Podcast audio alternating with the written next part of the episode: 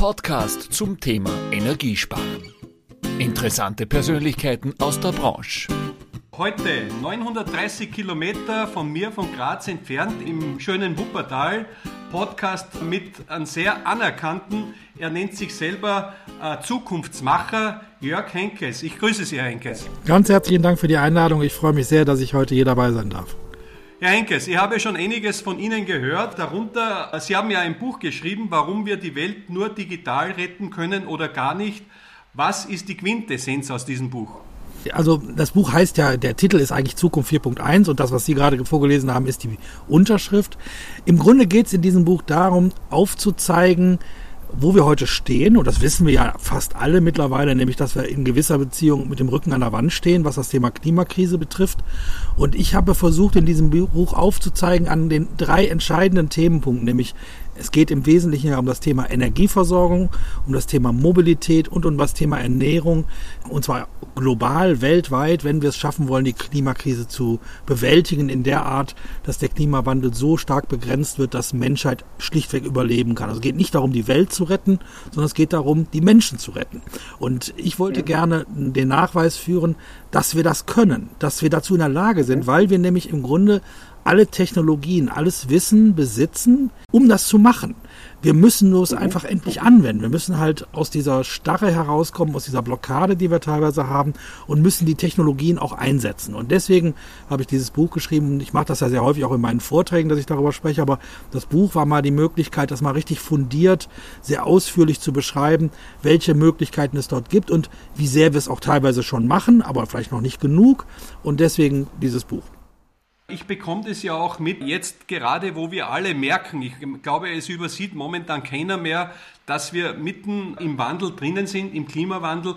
Sie sind ja politisch auch 2016 als unabhängiger Kandidat, wenn ich das richtig recherchiert habe, für die Grünen angetreten, damals mit den zweitbesten Ergebnissen in Ihrer Region. Frage, ist die Politik aktuell machtlos, was die Klimawende betrifft? Weil Sie setzen ja mehr auf die großen Industrieunternehmen.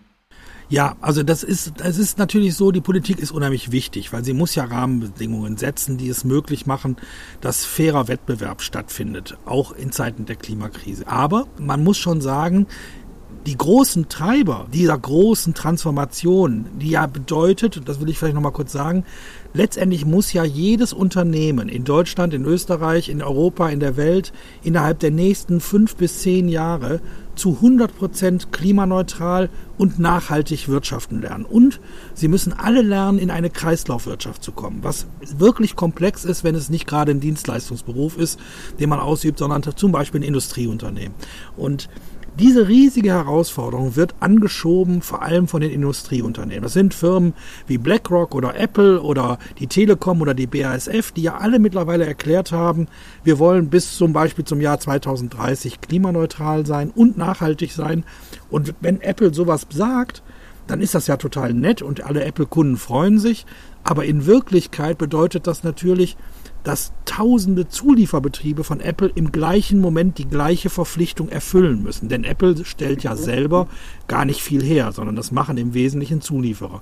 Das heißt also, die Aussage von Apple ist eine Selbstverpflichtung auch für die BASF oder auch für die Firma Varta, die zum Beispiel die Batterien für Apple herstellt. Und das heißt, alle diese Unternehmen, die ja Zulieferer sind von Volkswagen, von der Salzgitter AG, von Apple, von Thyssen, von wem auch immer, müssen sich total verändern. Und das, glaube ich, der Druck kommt im Wesentlichen aus, dem, aus den Reihen der großen industriellen Giganten. Insofern ist die Wirtschaft an manchen Stellen schon viel weiter, als die Politik es ist. Das haben nur manche von den Politikern leider noch, immer noch nicht richtig gemerkt. Da muss ich Gegenfrage stellen. Wir haben ja in der Vergangenheit sehr oft erlebt, dass eben gerade die Industrie viel zu langsam war. Jetzt, wenn es um diese großen Player geht, das sind ja BlackRock, ich glaube, wenn überhaupt der größte oder Apple, das sind ja Weltkonzerne, die eigentlich die Welt bewegen. Warum ist es denen im Moment so wichtig? Haben die erkannt, dass man damit und nur damit in Zukunft noch Geld verdienen kann? Genau, BlackRock ist ein super Beispiel. BlackRock ist ja nun wirklich kein grünes Unternehmen. Und man muss verstehen, BlackRock geht es im Endeffekt nur um Rendite. Und die sind ja an Tausenden, eigentlich an allen relevanten Unternehmen der Welt, die an der Börse notiert sind, ist auch BlackRock beteiligt. Und die wollen an diesen Beteiligungen Geld verdienen. Und die haben aber gelernt, weil sie schlau sind, die Möglichkeit, mit diesen Unternehmen, mit diesen Unternehmensbeteiligungen auch in Zukunft, auch in zehn Jahren noch Geld zu verdienen, nur dann gegeben ist, wenn diese Unternehmen es schaffen, bis dahin diesen riesigen Transformationsprozess zu bewältigen. Und sie gucken sich deswegen sehr genau an, wenn da zum Beispiel eine Firma bei ist, die absolut in der fossilen Falle hängt und die eigentlich gar keine Chance hat, aus dieser fossilen Falle rauszukommen oder das nicht will, wenn die merken, die wollen da gar nicht rauskommen, dann hat BlackRock ganz klar gesagt, okay, dann werden wir unsere Beteiligung bei euch auflösen, denn wir wissen, ihr werdet auf lange Sicht ökonomisch nicht mehr erfolgreich sein können. Insofern hängen hier tatsächlich Ökologie und Ökonomie extrem eng zusammen und das haben immer mehr in der Wirtschaft verstanden der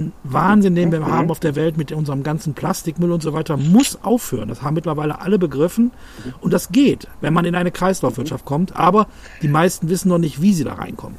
Herr Henkes, zudem eine Frage, bevor ich jetzt direkt zu unserer Branche komme. Kann es sein, wenn diese Riesenunternehmen Unternehmen übernehmen, dass dann nicht mehr die Rendite alleine zählt, sondern dass die auch andere Parameter anschauen, zum Beispiel Vorlieferanten, ob die Bilanz grün ist, sage ich mal. Na klar, natürlich. Sie können heute, wenn ein, wenn ein Unternehmen ein anderes schluckt, dann wird es sich auf der einen Seite natürlich angucken, welche ökonomischen Perspektiven bestehen da, wie können wir hier effizienter werden, wie können wir Produkte vielleicht zusammen entwickeln, wie können wir Ressourcen gemeinsam nutzen. Es gibt ja viele Faktoren, die da eine Rolle spielen, wie können wir uns am Markt dadurch besser aufstellen, aber Sie werden sich auch angucken, welche Leichen haben die im Keller und wie gut sind die aufgestellt tatsächlich in dem Bereich. Es gibt ja noch einen anderen Aspekt, den will ich vielleicht kurz erwähnen. Investitionsentscheidungen von Unternehmen. Wo entwickeln wir uns in Zukunft weiter? Wo wollen wir unser nächstes Werk bauen? Wo werden wir Werke schließen? Wo werden wir Werke weiterentwickeln? Standorte. Standortentscheidungen werden in Zukunft massiv davon abhängen, in welcher Stadt, in welcher Region, in welchem Bundesland sind welche Mengen an grünem Strom, an grüner Energie vorhanden finden und wo ist wie viel grüner Strom gespeichert. Wir haben das erlebt in Deutschland, die Entscheidung von Tesla für Grünheide bei Berlin ist im Wesentlichen auch dadurch gefallen. Natürlich hatten viele Standorte gute Bedingungen, so wie Grünheide. Und die, die Rahmenbedingungen wie ein Bahnanschluss und so weiter muss natürlich alles gegeben sein. Aber der Ausschlag für Grünheide fiel, das hat Elon Musk bestätigt, weil in Brandenburg 156 Prozent Grünstrom im Netz ist. Das heißt, in Brandenburg stehen so viele Windkraftanlagen, dass dort immer grüner Strom aus der Steckdose kommt und dieses mittlerweile dieses Land deutlich mehr produziert, als es selber verbraucht. Das hat ja für Tesla einen riesen Vorteil. Tesla kann sagen, vom ersten Tag an, unsere Produkte aus Grünheide sind mit grünem Strom produziert worden. Sie brauchen kein einziges Windkraftwerk selber aufbauen, sie brauchen keine Solaranlage bauen. Es ist im Stromnetz ist grüner Strom.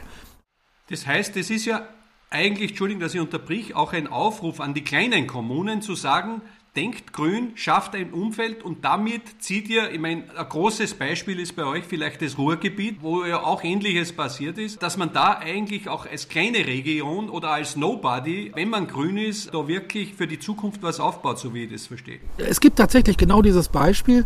In Nordrhein-Westfalen gibt es eine Gemeinde, die heißt Saarbeck, die ist seit vielen, vielen Jahren extrem engagiert beim Thema grüne Energien und Nachhaltigkeit ist so eine der nachhaltigsten, grünsten Kommunen Nordrhein-Westfalens. Und die Firma Enepta, ein Unternehmen, was Wasserstoffelektrolyseure herstellt, hat sich entschieden, ihr neues Werk genau dort in Saarbeck zu bauen, weil dort eben der Strom komplett grün ist. Das war die entscheidende, der entscheidende Faktor, warum man das Werk dort nun äh, errichtet und die Arbeitsplätze dort schafft. Und das ist das Beispiel, was Sie mit dem Ruhrgebiet genannt haben, ist genau richtig.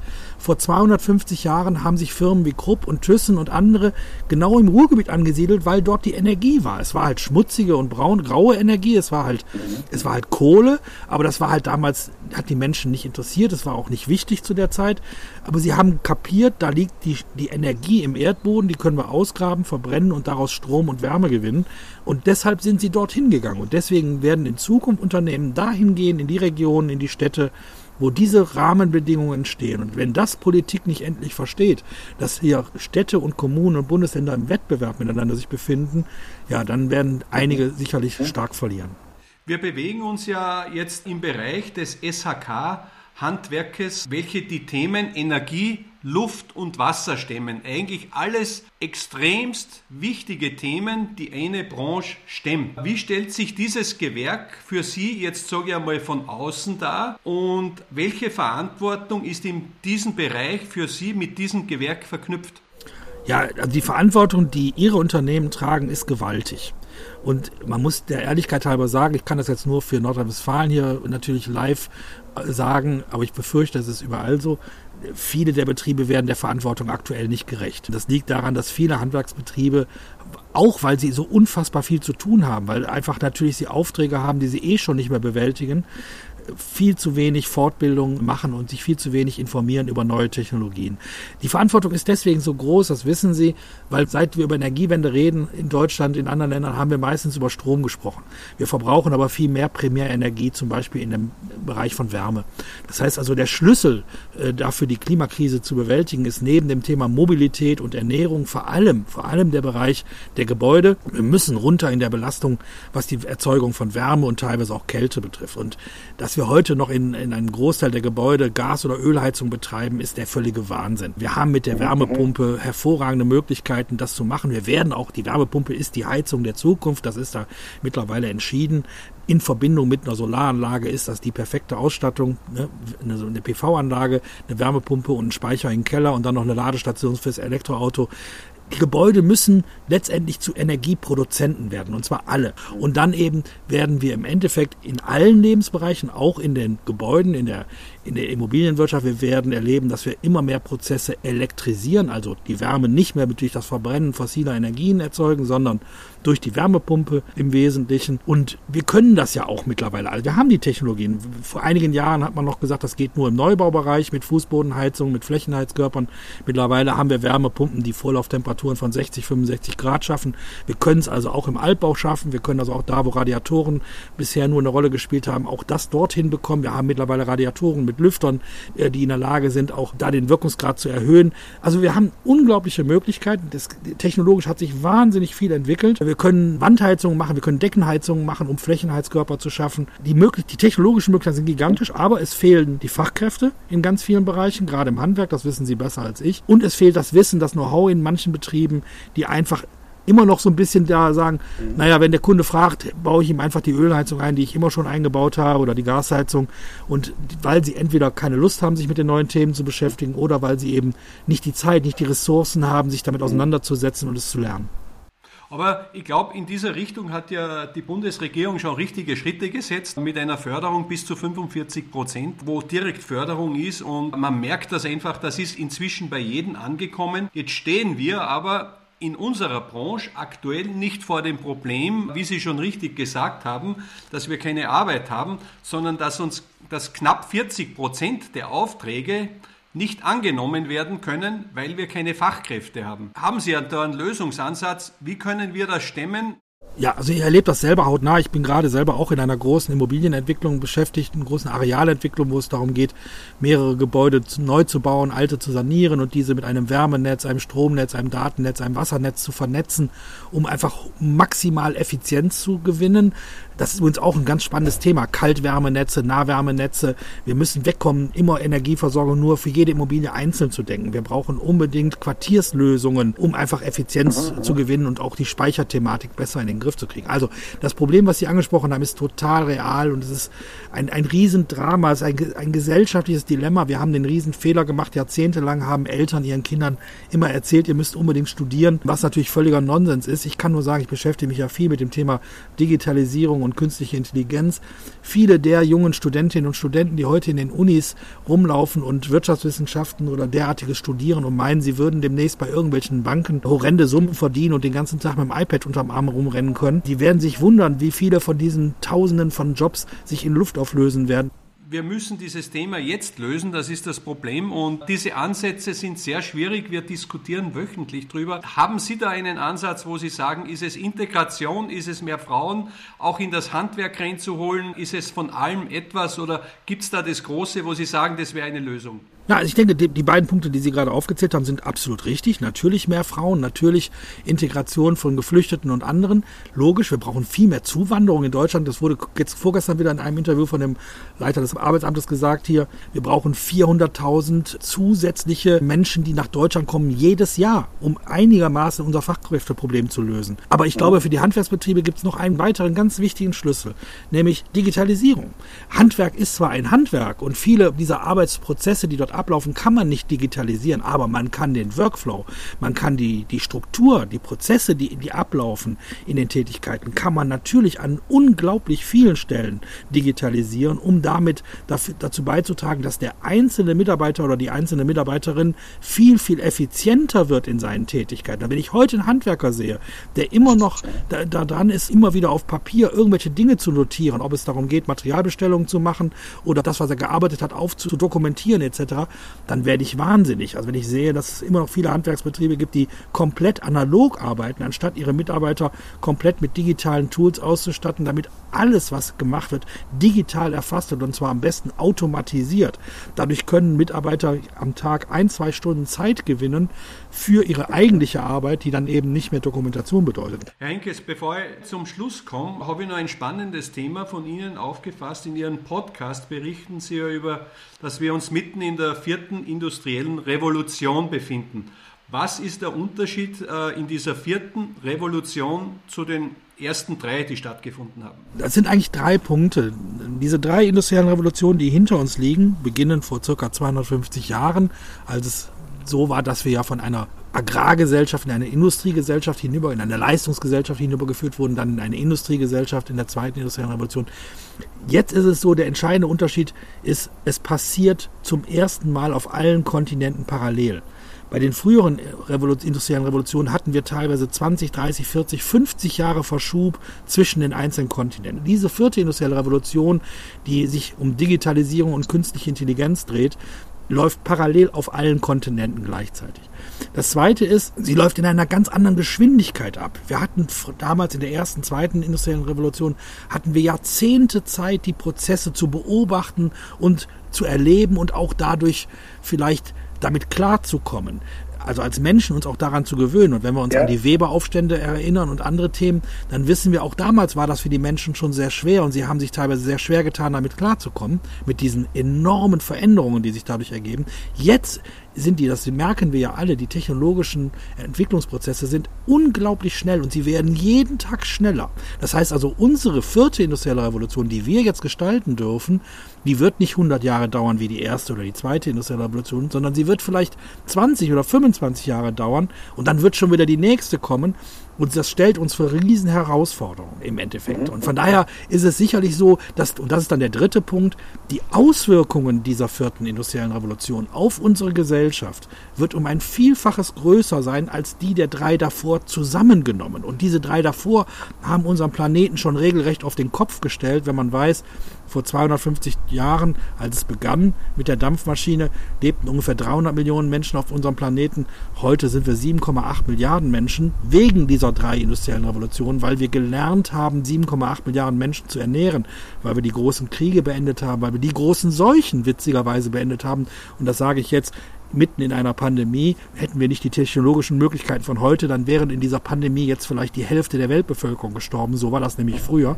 Das heißt also, die Veränderungsprozesse sind viel dramatischer als je zuvor und das wird uns in, sehr in Anspruch nehmen, weil wir natürlich als Menschen uns viel langsamer verändern, als Technologie sich verändert. Das fordert uns massiv heraus.